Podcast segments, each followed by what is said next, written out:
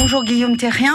Bonjour France Bleu. Vous êtes le plus jeune champion de France d'orthographe et aujourd'hui on va parler de ces paires de mots que seul un accent circonflexe peut distinguer. Alors si je prends un, premier exemple pour bien Ouais, comprendre, il y a tâche avec accent et tâche sans accent. Vous voyez le genre de mot euh, dont on va parler. Absolument, hein, parce voilà. que l'accent circonflexe sert à distinguer à l'écrit euh, certaines paires de mots justement dont la Mhm. prononciation a tendance à devenir similaire et parfois elle est même identique. Donc euh, je vous propose, chère Corinne, de passer en revue quelques mots fréquents concernés par ce phénomène. On parlait de tâche, allons-y avec euh, une tâche Alors, ou une tâche avec- Voilà, c'est ça. Tâche avec accent circonflexe, on est censé ouvrir un peu plus tâche, une tâche, comme ça, voilà, un peu plus grave.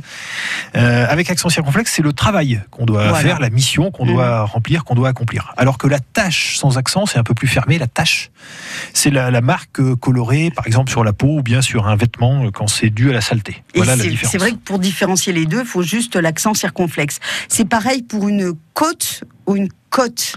Exact. Non, je prononce pas bien. hein, Alors on va essayer ensemble la côte, La côte. accent circonflexe, la côte. Mhm. qui désigne la, la montée, la pente assez, assez raide. Ouais. Puis c'est aussi le bord de mer, le bord d'un fleuve, Mhm. ou encore euh, l'os du thorax. D'accord? Quant à la, la côte, côte. là on ouvre un peu plus la côte, euh, sans accent.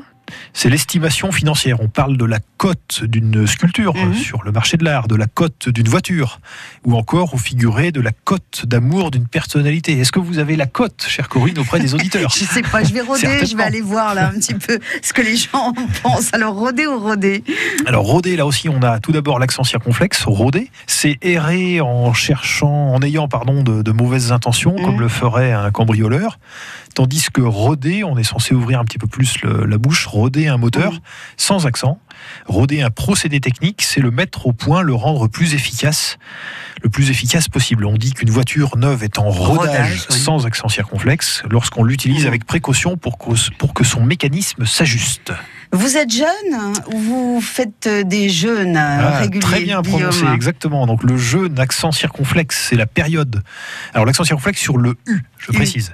Euh, c'est la période pendant laquelle on se nourrit moins qu'habituellement, voire pas Mhm. du tout, hein, comme le jeûne du carême, le jeûne du ramadan. Mhm. Et le jeûne, euh, sans accent, c'est tout simplement quelqu'un qui va devenir vieux en grandissant. D'accord. Revenez demain, Guillaume. Avec grand plaisir, comme d'habitude. Le site orthodidacte.com, c'est euh, la plateforme pour apprendre l'orthographe. Avec euh, des tas d'exercices et c'est ludique et c'est sympa des aussi, cours, des exercices, c'est très ludique, c'est en ligne Voilà. sur orthodidacte.com. Et on vous met bien sûr tous les coordonnées sur notre site internet francebleu.fr.